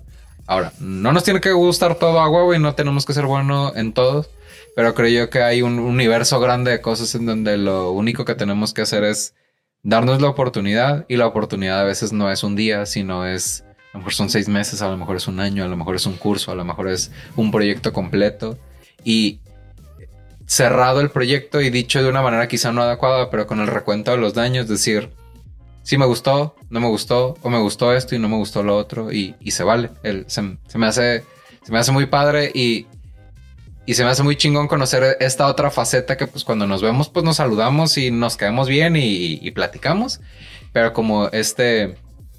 Este sneak peek al- a la cueva del, del- del conejo eh, que llega hasta el país de las maravillas. Este se me hace refrescante, se me hace padre y se me hace inspirador para, mm, para los adultos, porque también creo yo que a los que son mayores que nosotros les puede hacer falta. Y para los jóvenes. Hablando de esto, ¿alguna recomendación en particular que tengas para la gente? Muy, muy personal de. Así como puede ser desde el pues ponte protector solar hasta el sigue leyendo. O- límpiate la o- cola. Exactamente. Eh, la neta, se me vinieron muchos temas ahorita que lo platicabas. Este, el, primero es eh, para los jóvenes, no crezcan como adultos grises. Es muy triste ver adultos grises y si no lo entienden, lo entenderán con el tiempo. Y si no lo entiendes, probablemente es porque estás gris. Este, y a los adultos eh, hay una invitación muy fuerte en este momento a dejar de ser grises, porque conforme crecemos nos volvemos emotionless, nos volvemos fríos, nos volvemos eh, tácticos, nos volvemos rígidos. Y el ser humano es todo menos una pared cuadrada. Este, somos muchas cosas, entonces invitación para los jóvenes, no se vuelvan grises, invitación para los adultos, dejen de ser grises. Excelente Este, recomendación. O por lo menos yo, yo busco dejar de serlo. Eh, o no serlo, mejor dicho. Eh, se me ocurre una frase muy, muy ching... Bueno, se me ocurre una anécdota muy bonita que leí hace mucho sobre el budismo, donde un maestro les dice a sus aprendices, eh, se nos está yendo al carajo el templo, vayan a robarle a los viejos y a las señoras dinero para juntar feria, morros. Y en ese momento todos se ponen como que, no, maestro, o sea, qué pedo, qué rollo. Me vale madres. Vayan y háganlo cuando nadie los vea. Entonces todo el mundo se pone a planear así, cuando en la noche, esto, lo otro. Y uno bien serio. El maestro le pregunta, oye, José, ¿qué pedo? ¿Por qué estás tan serio? Dice, no lo voy a hacer. ¿Por qué? Necesitamos feria, güey. ¿Por qué no? Y le dice, porque no hay un momento en que nadie me esté viendo. Incluso si no hay ojos mirándome, yo me estoy viendo a mí mismo. Y no me puedo faltar al respeto de esa manera. Y en ese momento fue como que tú sí captaste el pedo, güey. Gracias. El resto pónganse a hacer sentadillas, ¿no? Una madre así. Este, Wow. entonces, siempre te estás viendo. Siempre, siempre. Y eso va unado a la palabra clave que se me viene a la mente cuando decías que la inspiración te haga ocupado. Disciplina. Jamás llegará el momento perfecto. Jamás va a estar el momento ideal para empezar. Tienes que tener el valor de decir, voy a empezar. No tengo todo el recurso, no tengo todas las capacidades, no tengo todo el conocimiento, no es el momento perfecto porque el momento perfecto no existe, pero voy a empezar. Entonces, ya que empiezas sobre la marcha y eres bien intencionado, las cosas se van a poner. Si tú quieres crear un carro y solo tienes una llanta y una bici, vele dando. En el camino te vas a encontrar alguien que diga, hey, yo creo en ti, te doy la carcasa. Hey, yo creo en ti, te doy el parabrisas. Hey, yo creo en ti, te doy la silla. En el camino te los vas a encontrar y va a ser un cliente, un socio, un amigo, un, un mentor. Muchas cosas te vas a encontrar en el camino. Entonces creo que la disciplina es la clave y, y, en este momento de mi vida yo creo que me considero a mí mismo lo menos disciplinado, okay. este, por lo menos en este año. Eh, no obstante, el, el, valor de la misma disciplina es la que te lleva a ser libre, hacer lo que dijiste cuando dijiste que lo ibas a hacer, tener el valor de realizar esas cosas, te permite después no invertir tiempo en hacer lo que no hiciste. Uh -huh. No dejes para mañana lo que puedes hacer hoy, una forma muy trillada de hacerlo. Yo lo transmuto a haz, o sea, ten, una palabra impecable contigo mismo. Si dices que te vas a levantar a las 5 de la mañana, cúmplelo. Si dices que te vas a levantar a las 10, cúmplelo. Perdón, las cosas no son ni muy grandiosas ni muy malas. Eso es el significado que tú le das. Pero cumplir la palabra contigo y hacer lo que te toca cuando te toca, como te toca, va a hacer que la, la inspiración te haga, sí, que la inspiración te haga. Que esos momentos de búsqueda, prueba y error vayan evolucionando y siendo clave. Hay un proceso muy padre que es el design thinking. Design thinking se explica como una metodología no lineal, porque esa es otra. El ser humano está muy enraizado en que todo sea lineal. En la convergencia. Carnal, no, güey, las cosas no son lineales, güey. Las cosas chilas de la vida, al menos, no son lineales. O son exponenciales, o son eh, divergentes y convergentes, uh -huh. pero lineal, lineal, lineal, pues yo creo que nada, güey. Ni siquiera el crecer. Cada, cada persona crece de forma diferente. Entonces, el, el entender, una, la parte de los ciclos de la vida, y dos, que la vida es prueba y error, uh -huh. te va a permitir fallar. Eh, yo pertenezco, a, bueno, en Sonar organizamos las Fuck Up Nights, sí. porque pues el valor del fracaso es infinito. O sea, aprender un éxito te puede decir un camino de cómo hacer las cosas, pero hay muchos. Entonces, puede que a uno le funcione, puede que a otro no, pero un fallo a la gran mayoría de las personas no le va a salir por ahí. Entonces no le busques por ahí, carnal. Sí, un error nunca se le olvida a uno. O sea, uno que lo vive es, no se te olvida. Aprendes a palos y piedras, pero Carl Jung dice que el ser humano necesita experienciar por carne propia y demás. Es, es otro autor muy bueno, Carl Jung. Este, y hay otro muy bueno también, David Hawkins. Pero bueno, este, el punto es que no tenerle miedo al prueba y error, ser disciplinado, y no volverte gris. Creo que es como me gustaría cerrar este, este podcast, estas palabras. Me encantó. Ya para terminar, ¿alguna serie, película, anime que quieras recomendar? The One Piece. The One Piece is real. Ojalá sea memes algún día. Eh, en lo personal, One Piece agarró todo mi, mi, espectro de anime en general. Ok. Ya ahorita que me puse al día, porque me puse al día, bueno, es que un poquito de lore, ¿no? Y esto ya lo cortan si quieren, no sé. Este One Piece tiene varios mundos. El mundo de me estoy poniendo al día. El mundo de estoy al día. El mundo de estoy al día y leo el manga. El mundo de estoy al día, leo el manga y veo las teorías. Ok. Fuck, man, las teorías. Wow, las teorías. Barba Negra son tres personas. Wow, las teorías de One Piece están loquísimas y están bien perros. Pero muy aparte de eso, que es la construcción de la historia, el autor hace unas cosas tremendas. Uh -huh. Hace unas bolas de nieve que te lanza una onda en el capítulo 20 y no te vuelve a hablar de eso, hijo de perra. Hasta el capítulo 700 y fuere y te dice, ¿te acuerdas en el capítulo 20? Ok. Pues está relacionado con esto que vimos en el capítulo 519 y con la otra cosa del capítulo 612 y estamos en el 750. Así, ese, ese nivel de, de construcción de narrativa. Ok. Es brutal. Oda, Oda es brutal. Pero más allá de eso, porque eso es un sustento gigante, es que eh, te presenta muchos escenarios de la vida actual y toca muchos temas de una forma muy sutil. O sea, te lo presenta como que, ah, son piratitas y el niño es de goma. ¡Yay, chicle! Ok pero te habla de racismo, te habla de la construcción sociopolítica actual, te habla sobre los gobiernos, te habla sobre estructuras psicosociales, te habla sobre ideales, sueños, metas, gente reprimida, gente abusiva, o sea, toca unos temazos de una forma increíble, la neta. Eso como desde la parte de, de ocio narrativo constructivo chilo.